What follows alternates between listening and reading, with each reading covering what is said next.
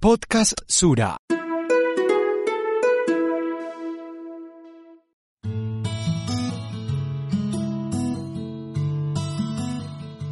Transitar entre la realidad y la ficción supone un ejercicio complejo, exhaustivo y si se trata de literatura profundamente estimulante y revelador.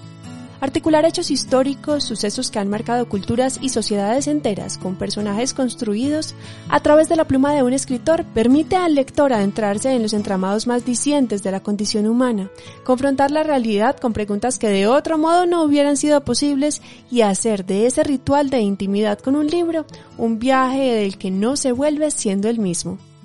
Eso lo logra precisamente el autor invitado a este nuevo episodio, un hombre cuya narrativa ha estado alimentada por las artes, por su carácter de lector adúltero, como él mismo se define, que lo ha llevado por un abanico inagotable de autores y géneros. Esa inquietud constante lo ha convertido en uno de los escritores más prolijos y determinantes de la literatura colombiana de los últimos tiempos. Su nombre es Pablo Montoya y nos acompaña en Podcast Sura Entre Páginas, un espacio para leer la vida en todas sus formas.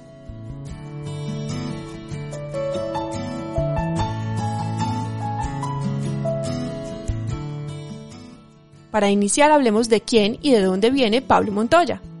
Yo soy hijo de, un par de padres antioqueños. Mi papá era médico, ya murió, mi madre también murió. Era un médico nacido en Copacabana y mi madre eh, nacida en Yolombó.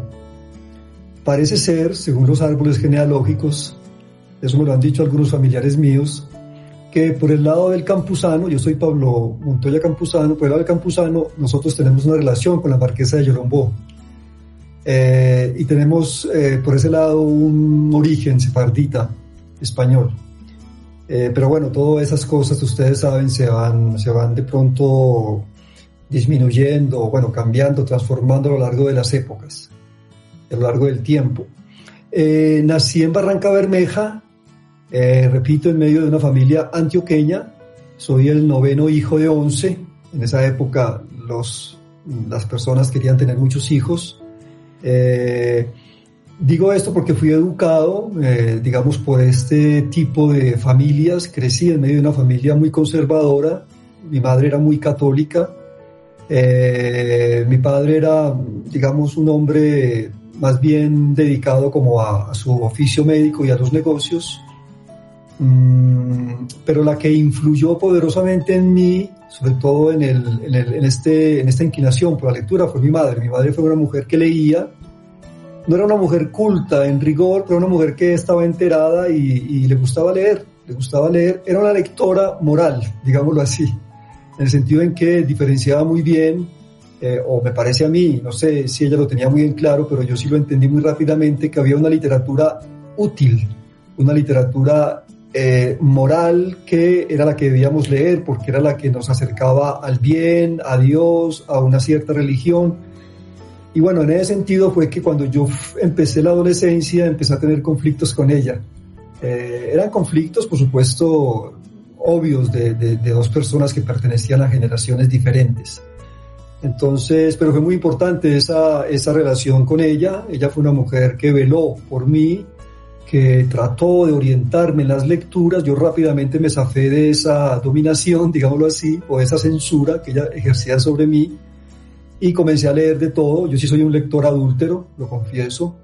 Eh, soy un lector que lee de todo que, que, y que pienso sobre todo que la lectura eh, y la literatura tiene un gran poder eh, que reside en el ocio.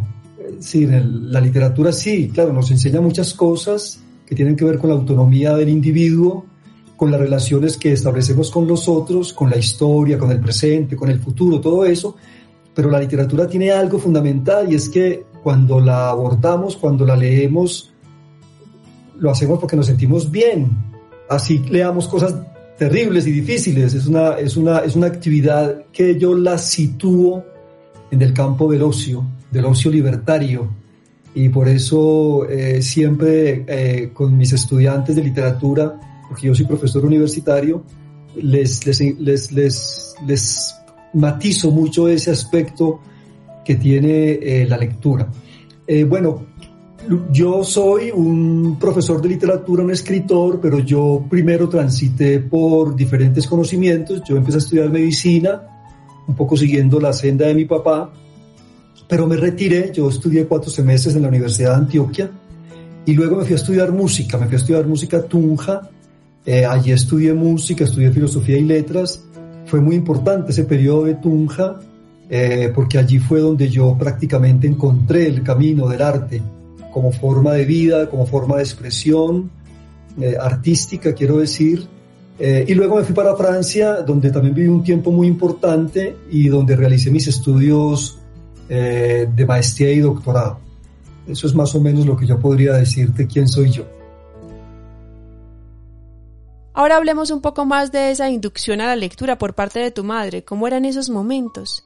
Yo eh, en realidad aprendí a leer un poco tarde, en el sentido en que eh, yo tenía siete años más o menos, seis años, seis, siete años, eh, pero aprendí a leer muy rápido. Recuerdo que fue, un, fue en 1970, durante la selección del presidente Pastrana, que hubo toque de queda, y una hermana mía, una hermana mayor mía, se llama Marta Alicia, fue la que me enseñó a leer.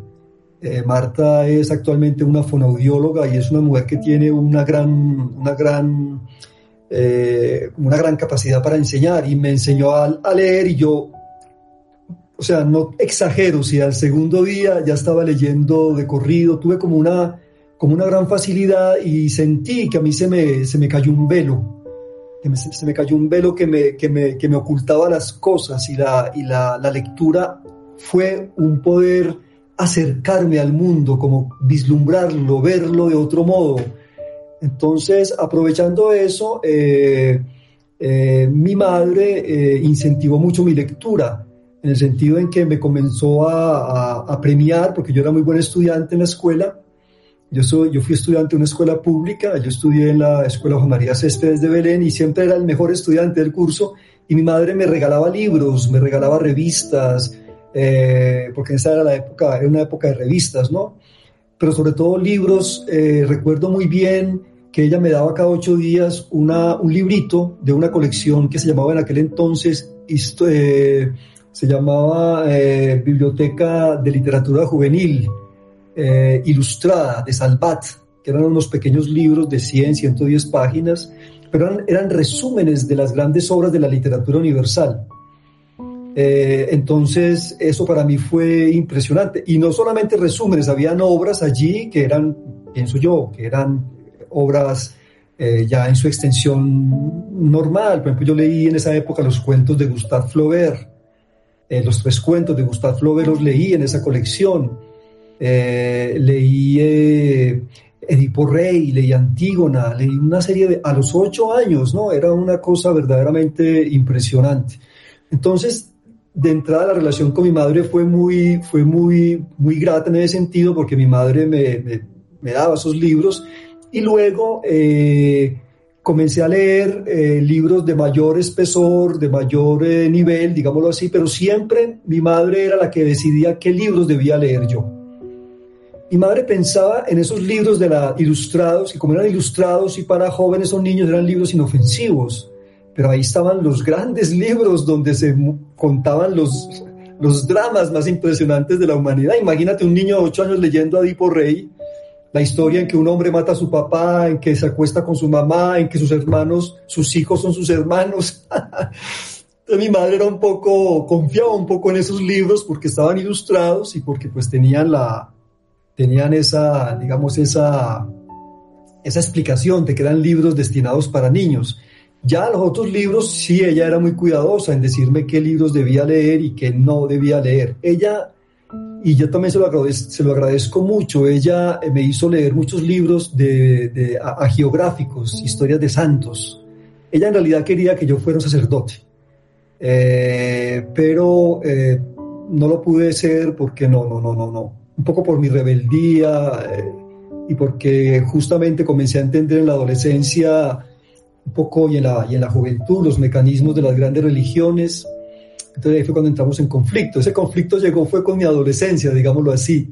Cuando yo comencé a leer además autores que a ella le parecían peligrosísimos. Cuando yo leí, por ejemplo, Dostoyevsky, ella pensaba que Dostoyevsky era un escritor peligrosísimo para un joven. Cuando yo empecé a leer a los marxistas, a los existencialistas, eh, a los anarquistas, y me decía, pero Pablito, ¿tú dónde te estás metiendo? Te vas a enloquecer leyendo ese tipo de cosas. Ella seguía un poco también el precepto de Don Quijote de la Mancha. Tú recuerdas que Don Quijote de la Mancha se enloquece por leer tanto.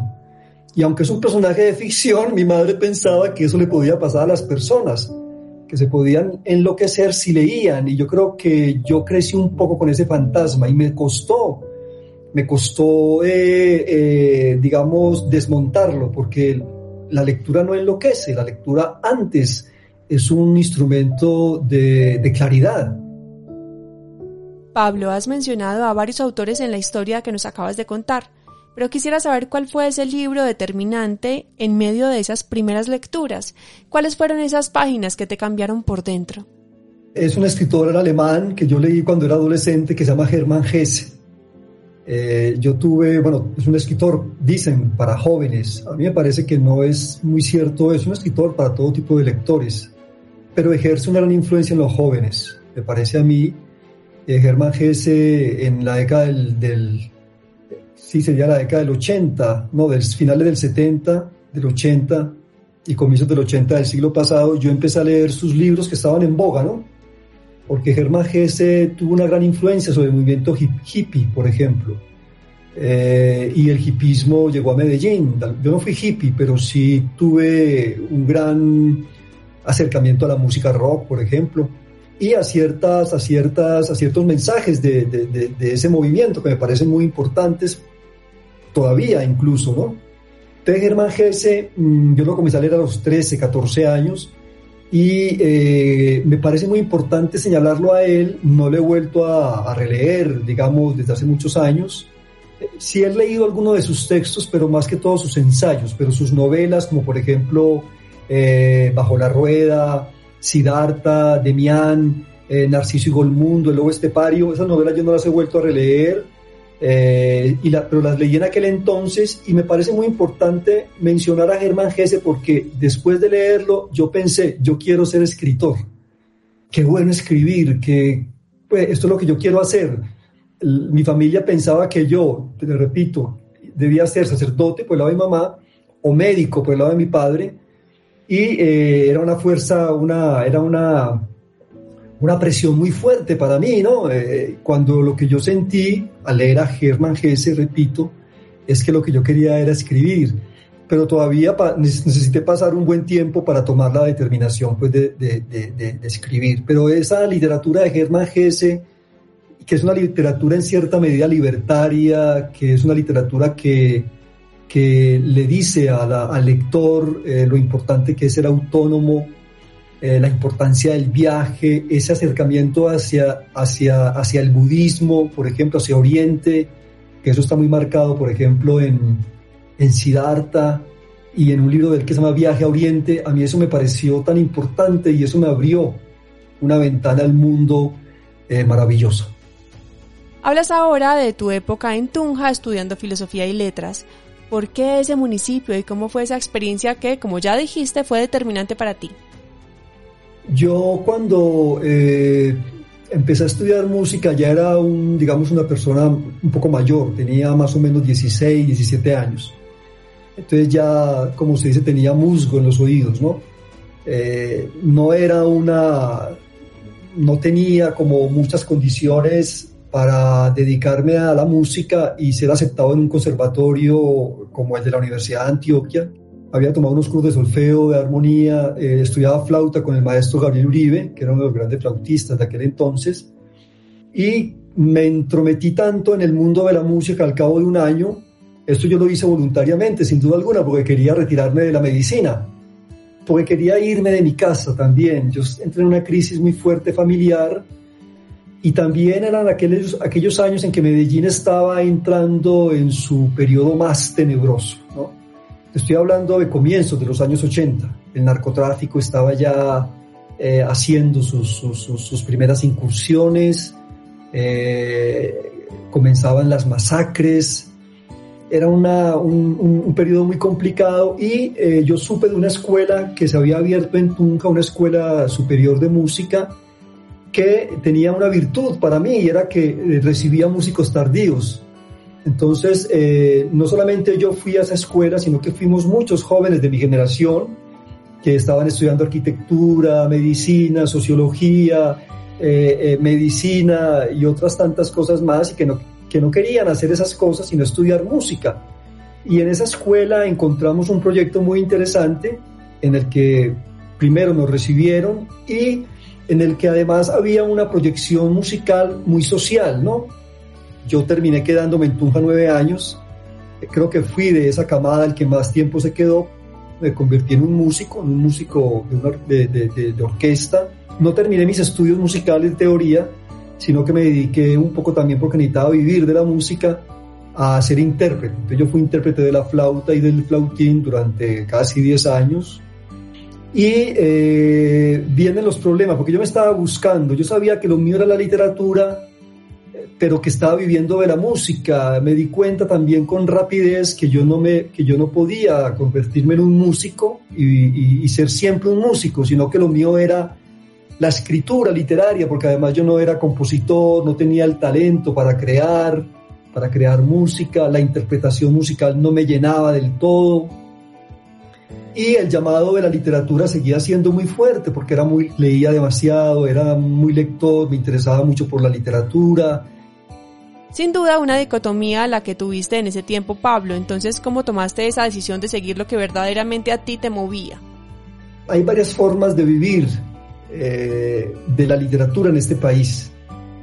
En aquel entonces, una de ellas, que era muy complicada, pero se podía, era vivir de la escritura, pero eso lo hacía García Márquez y Manuel Mejía Vallejo, pienso yo. De resto eran muy pocos los escritores que podían vivir de lo que escribían. Ahora sí es posible decir que, que muchos o algunos más viven de la escritura literaria, pero en aquel entonces yo creo que no, creo que era muy difícil vivir de la escritura, de los libros, quiero decir. Entonces las otras posibilidades era hacer conferencias, dar conferencias, traducir traducir literatura, yo no era un traductor, todavía no conocía pues la lengua francesa, no era un conferencista y me parecía, y tampoco era un periodista, porque eso es todos los modos en que en aquel entonces podía vivir de algo próximo a la literatura, que era el periodismo.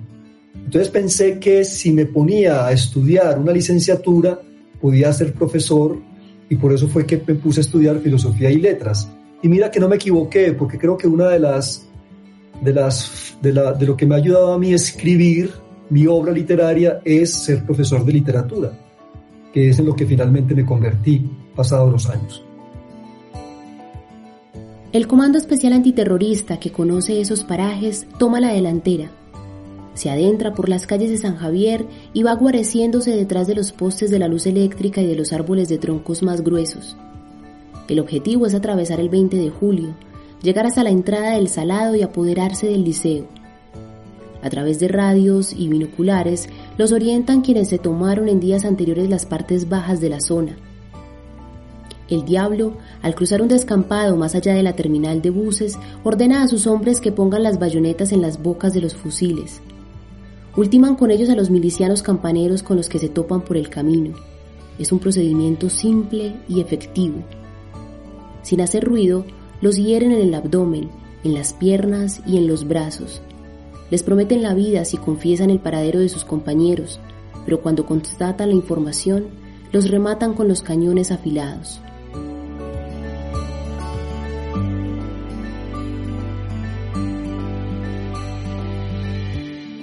Acabamos de escuchar un fragmento de la más reciente novela de Pablo Montoya, La sombra de Orión. En ella, el escritor revive uno de los acontecimientos más dolorosos de la historia de Medellín a través de los ojos de Pedro Cadavid, un personaje ya conocido por una de sus obras anteriores. Hablaremos de este libro más adelante para continuar indagando sobre la llegada de Pablo a la escritura, los géneros que ha explorado y que lo han llevado a búsquedas literarias que ha desembocado en obras como La sed del ojo, Lejos de Roma y Los derrotados, además de la Escuela de Música y Tríptico de la Infamia, novela por la cual fue merecedor del premio Rómulo Gallegos en 2015. Pablo, veníamos haciendo un recorrido por lo que fue tu llegada a la literatura. ¿Cómo empiezas finalmente a escribir? Eso sucedió particularmente cuando yo era estudiante del Liceo Antioqueño, cuando era un adolescente, cuando estaba leyendo a Germán Gese. Ahí fue cuando comencé a escribir, un poco movido por ese escritor. Claro, todo lo que escribí en aquel entonces eran ejercicios, eran textos muy, muy sentimentalistas, eh, muy... Es decir, yo todo eso lo voté, todo eso yo lo voté, todo eso se perdió. Mm, luego, eh, cuando llegué a Tunja, eh, bueno, tuve, tuve un pequeño, un pequeño contacto con algunos amigos aquí en Medellín, antes de para Tunja, contactos literarios quiero decir, y ellos me corrigieron algunos de esos textos que yo les mostraba que pensaban que eran muy buenos y recuerdo que esos textos me los demolieron completamente, pero me enseñaron algo muy importante y eso yo lo aprendí a los 20 años con claridad, que eh, era fundamental corregir, era fundamental en el proceso de escritura revisar, corregir, limpiar sobre todo, limpiar, limpiar. Te cuento que uno de esos cuentos que yo escribí en aquel entonces, que era la historia de un, par de muchachos, era una especie como de copia de Narciso y Golmundo de Germán Hesse, un par de muchachos, uno era una especie como de revolucionario, eh, que iba a las calles a protestar y a tirar piedras y pensaba que la revolución era el ideal, ¿no? Y el otro era un muchacho artista, un muchacho eh, introvertido que estaba buscando la belleza y era como una relación entre los dos conflictiva, por supuesto, ¿no? Y ese texto tenía como 30 páginas y lo mostré y uno de estos amigos me dijo, no, hermano, usted tiene que cortarle a eso por lo menos 18 páginas. Entonces yo decía, pero ¿cómo así? pero me pareció muy importante. E inclusive esa historia de los dos chicos, yo después la voy a retomar muchos años después en una novela mía que se llama Los Derrotados. Yo creo que el origen de los derrotados esa está, está en ese cuentico que yo escribí, en ese relato que yo escribí cuando era estudiante de quinto, sexto de bachillerato, o, de, o décimo o once, que es como se dice hoy, en el liceo antioqueño. Luego en Tunja, en Tunja sí comencé ya como a, a, a, pensar que lo mío se podía publicar. Entonces cuando tú piensas en que lo tuyo puede ser publicado y conocido por los otros, entonces ahí viene un proceso ya de más eh, cuidado en la escritura. Entonces yo comencé a publicar algunos cuenticos, algunos ensayos en Tunja, eh, comencé a hacer notas de programa para los conciertos del Festival Internacional de la Cultura y yo creo que esos fueron los primeros textos que yo publiqué. Eh, tenía, no sé, 22, 23 años. Una de las tantas cosas destacables de tu carrera es, sin duda, el tránsito que has hecho entre la novela, el ensayo, los cuentos e incluso la poesía. ¿Qué te ha dado esta diversidad de géneros? ¿Cómo te ha aportado eso en tu obra? Yo comencé escribiendo eh, cuentos eh, y publicando cuentos. Eso fue lo primero que yo, y es lo que más he publicado, libros de cuentos. Luego eh, abordé la poesía, pero la abordé como desde una perspectiva prosística. Entonces mis textos, mis libros poéticos son más bien libros de poemas en prosa o de prosas poéticas. O sea que no me, separa, no me separo de la narrativa, pero sí me parece importante alimentarme de lo poético. Eh, y luego viene un poco por mi formación académica, viene toda esta incursión en el ensayo. Escribo, escribo ensayos, sobre todo mis ensayos son sobre literatura, sobre artes, ¿no? Yo no escribo sobre, sobre la pereza o sobre la amistad o, o sobre, no, escribo generalmente textos ensayísticos sobre arte sea un pintor, sea un escritor, eh, etcétera, etcétera, ¿no? Y la novela, la novela yo la abordo como un, como un género literario como de la madurez, ¿no? Porque mi primera novela, La sed del ojo, yo la publico a los, cuando tenía 41 años, porque yo siempre sentía que, la, que, para la novela había que tener más tiempo, más madurez, más, más conocimiento, no solamente de la literatura, sino de la vida, y por eso es que mi incursión en la novela es una incursión, digamos, un poco tardía. Y porque siento, entonces claro, como había publicado esos, esos ensayos anteriormente, pensaba que la novela podría ser el espacio donde yo podía hermanar todas estas mm, escrituras que había realizado en el pasado. Es como pensar que la novela es una especie de bodega, de bodega donde cabe todo, donde cabe sobre todo, donde se entrecruzan los llamados géneros literarios y, eso es lo que yo hice o lo que, lo que comencé a hacer a partir de la, de la, de la sed del ojo. Eso se presenta más fuertemente en novelas, en las novelas eh, extensas mías, como Los Derrotados, como Tríptico de la Infamia, eh, inclusive como La Sombra de Orión, que son novelas donde yo trato como de, crear estos mundos literarios apoyados en este entrecruzamiento permanente entre, eh, entre los géneros literarios. En las casas las personas intentan dormir en vano. Saben que algo importante y terrible sucederá. La espera y el silencio durante minutos extensos se tocan para separarse enseguida. Entonces, dos helicópteros surgen y tajan el aire con sus hélices estridentes. Los hombres del comando, al verlos, se encogen, se agachan, se acurrucan el diablo, la miniucia empuñada y erguida a la altura del vientre, sale de un rincón del liceo y grita, disparen malparidos, que comenzó la fiesta. Y es como si cayera un aguacero gigantesco sobre la comuna.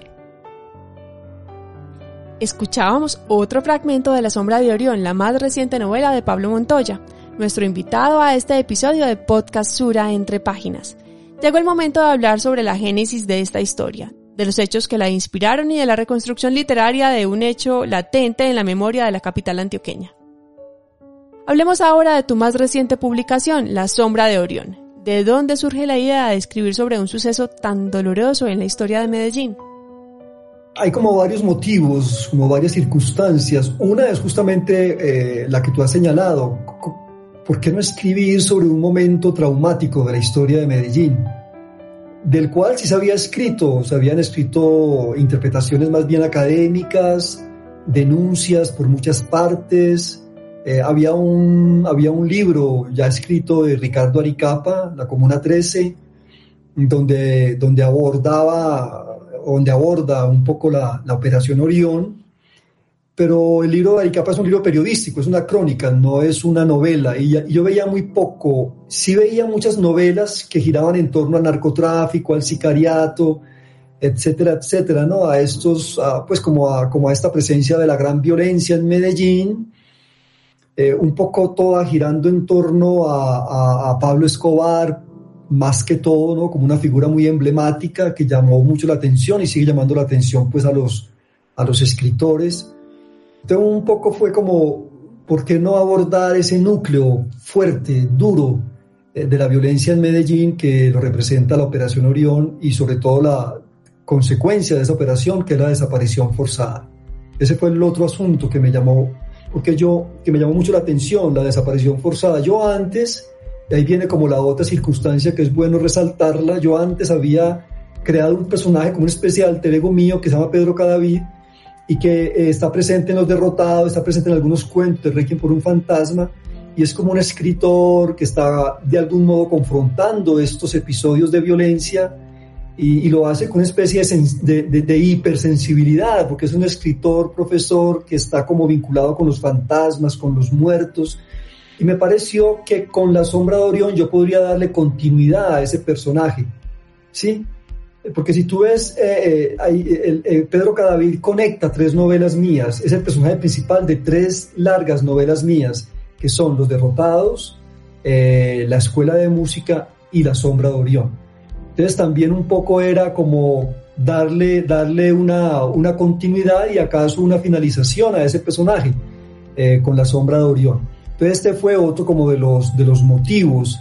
En realidad yo pienso que lo que me hizo eh, tomar la determinación de escribir La Sombra de Orión fue una experiencia de tipo paranormal eh, y también de tipo literaria. Yo estaba en una, me gané una beca en un pueblo por allá en Francia en un invierno en 2015 eh, para estar dos meses y yo llegué a un apartamento poblado de fantasmas, un apartamento donde yo no podía dormir no me dejaban dormir, había una cosa extraña en ese apartamento, yo no sabía qué había allí, pero había una cosa muy, muy, muy incómoda que no me dejaba dormir. Yo pensé que alguien se había suicidado ahí, que, no sé, pregunté, por supuesto, con mucho cuidado si alguien se había matado ahí o qué había pasado ahí en ese apartamento. No, ese apartamento desde hacía 40 años era visitado por escritores de todo el mundo yo, bueno, ahí estaba una posible explicación, tantas energías extrañas de los escritores, ¿no? Los escritores llevamos tantos mundos atormentados, pero finalmente yo eh, me encontré con un pequeño libro que me ayudó a, a, soportar varias de esas noches insomnes, un pequeño libro de un escritor francés que se llama Patrick, eh, Patrick Modiano, eh, el premio Nobel de Literatura. El libro se llama Dora Bruder y Dora Bruder cuenta la historia de una desaparecida judía en los tiempos de la ocupación nazi en el París de la Segunda Guerra Mundial. Y la manera en que este hombre cuenta la, cómo reconstruye ese espectro de esta chica judía que la desaparecen y la envían a Auschwitz finalmente, me conmovió tanto que yo terminé de leer el libro y ahí viene la cuestión paranormal, o cómo se concreta eso paranormal. Yo terminé de leer ese libro a las 2 de la mañana y yo sentí que todos los desaparecidos de Medellín, de la escombrera, de los que yo tenía conocimiento, por supuesto, pero un conocimiento lejano, tocaban la puerta de mi apartamento y me decían, bueno señor, como usted está tan conmovido con esa judía, ocúpese de nosotros que somos desaparecidos colombianos. Eh, ocúpese de nosotros. Y empezó, la, ahí tomé la determinación de que terminaba de escribir la escuela de música, que era la novela que estaba escribiendo en ese momento, y me iba a ocupar inmediatamente de La sombra de Orión. Pablo, ¿cómo fue ese proceso de investigación y de escritura en esta novela particularmente? Luego viene toda esa reconstrucción, pues todo ese montón de lecturas que yo hice, para escribir La Sombra de Orión, las numerosas visitas que realicé a la Comuna 13, eh, la revisión de mi pasado, ¿no? De mi pasado, porque es el, pasado mío, de alguna manera yo se lo transmito a Pedro Cadavid, no solamente el pasado, mis impresiones literarias, mis consideraciones ideológicas, etcétera, etcétera. Entonces así fue como, como fue configurándose esta novela que finalmente pues publiqué este año, ¿no? Es muy complejo. Yo creo que lo más difícil eh, para poder escribir La Sombra de Orión fue entender el berenjenal de nuestra ciudad, de cómo llegamos a ese punto, de cómo hemos llegado a lo que hemos llegado, ¿no? Somos una ciudad donde supuestamente ya ha disminuido mucho la violencia, que fue muy fuerte en la, en la, en la década del 80 y del 90.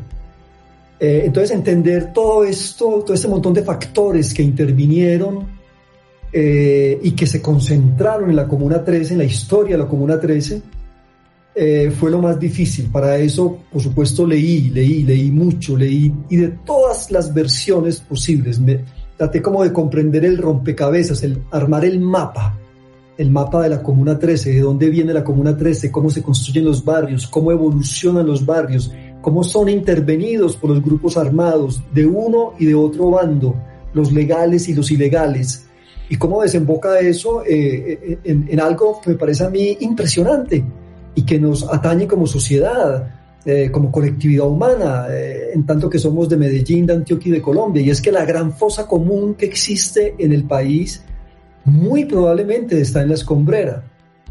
Entonces todo esto fue lo más difícil, pues me parece a mí, en el, digamos en términos conceptuales, en términos de, de poder entender esta situación para poderla plasmar en la novela. ¿Cierto? Entonces, cuando ya yo me enfrento a la reconstrucción o, a, la, a la construcción literaria, viene el asunto eh, que me parece a mí eh, más doloroso, que fue más, más difícil en el sentido de la sensibilidad, en el sentido de la, de la psicología incluso, que fue abordar el asunto de la desaparición forzada hablar con los, hablar con los familiares, eh, con, las, con los familiares de las víctimas de la desaparición forzada, eh, escucharles sus historias, eh, visitar la escombrera, ver cómo, entender cómo actúa la desaparición forzada en Colombia, que es una cosa aberrante, es una especie de parafernaria del horror, me parece a mí la conclusión que yo hago y que hice después de haber escrito esta novela y luego escribir ese, ese catálogo de desaparecidos que se llama La Escombrera y que es la parte más larga del libro, también fue muy difícil, ¿no? Porque fue una,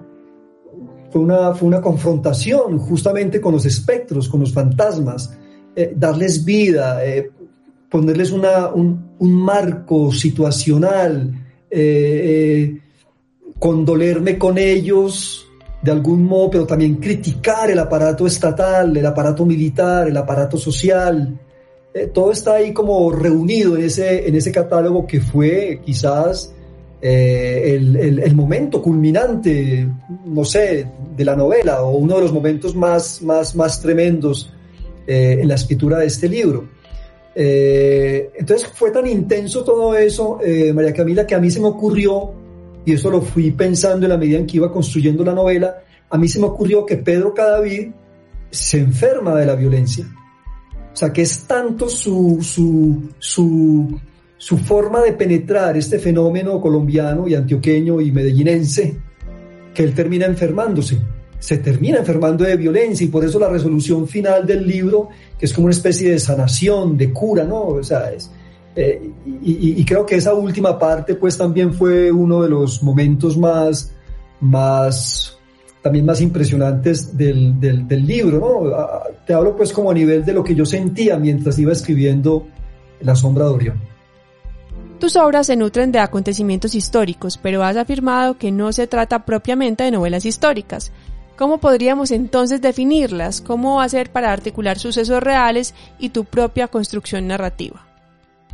A ver, una de las, de las preguntas que yo me, eh, me, he hecho en mi vida de escritor, de escritor colombiano, por supuesto, y de la relación que un escritor colombiano tiene con su país y con la violencia, que es una de las cosas que más ha marcado este país. Una de las preguntas que yo me he hecho es, a propósito de esto, cómo, cómo renovar o cómo oxigenar o cómo cambiar, cómo mostrar otro panorama literario eh, que sea distinto al que es recurrente, ¿no? O al que estamos acostumbrados a presenciar. Entonces, en la medida en que yo fui respondiéndome a esta pregunta, fui como, bueno, primero debo ocuparme de las víctimas, fundamentalmente de las víctimas. O al menos debo ocuparme de personajes que no estén del lado del poder, del poder que ejerce, que ejerce su, su influencia para dominar o para o para maltratar o para, bueno, no sé, podemos emplear cualquiera de las palabras, porque lo que sí me interesa a mí es mostrar a estos personajes, que muchos de ellos son artistas, y esa fue como otra de las formas que yo encontré, bueno, sí, voy a tratar de cambiar toda esta cuestión introduciendo la figura artista, por eso yo pienso que mis novelas son de artista y son de formación, hablo de los derrotados, de inclusive de la escuela de música, eh, hablo de Tríptico de la Infamia, donde los tres personajes son artistas. Todos están aprendiendo su oficio, pero al mismo tiempo están confrontando situaciones muy complicadas. Entonces, me pareció que esa también, esa relación entre sujeto artista o sujeto sensible o sujeto cognitivo en relación con el poder militar o el poder religioso, eh, esta relación me parecía que era importante trabajarla y para ello era necesario documentarme, documentarme sobre ese periodo histórico que yo quería de alguna manera reconstruir desde la literatura. Mis novelas no son novelas arqueológicas de la historia, yo no pretendo decir a la gente, mire, esto fue lo que realmente sucedió en el siglo XVI o en el siglo I o en el siglo XIX. No, lo que yo estoy mostrando es una reconstrucción muy ficcional, muy imaginada, pero que tiene su basamento sin duda alguna en, una, en un estudio más o menos serio de la época que yo quiero reconstruir.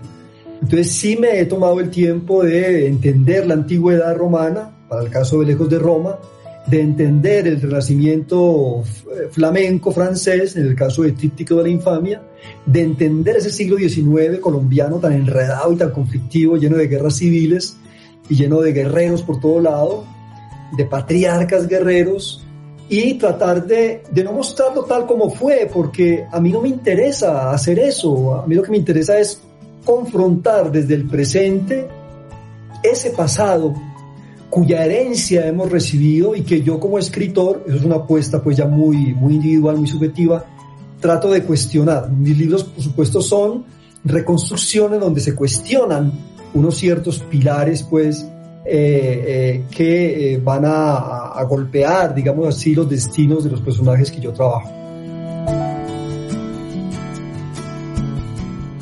Ya sea cuento, poesía, ensayo o novela, Pablo Montoya recorre con maestría la historia, la realidad y la toma como insumo para darle vida a relatos que exploran en lo más profundo de nuestra condición humana que cuestionan, revelan y nos llevan de la mano por la confrontación y la evolución de cada uno de sus personajes.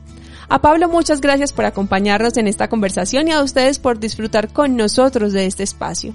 Los invitamos a escuchar los episodios anteriores si aún no los han escuchado, para acercarse así a la historia de otros nueve autores colombianos, su obra y sus búsquedas. Hasta una próxima ocasión para seguir leyendo la vida en todas sus formas.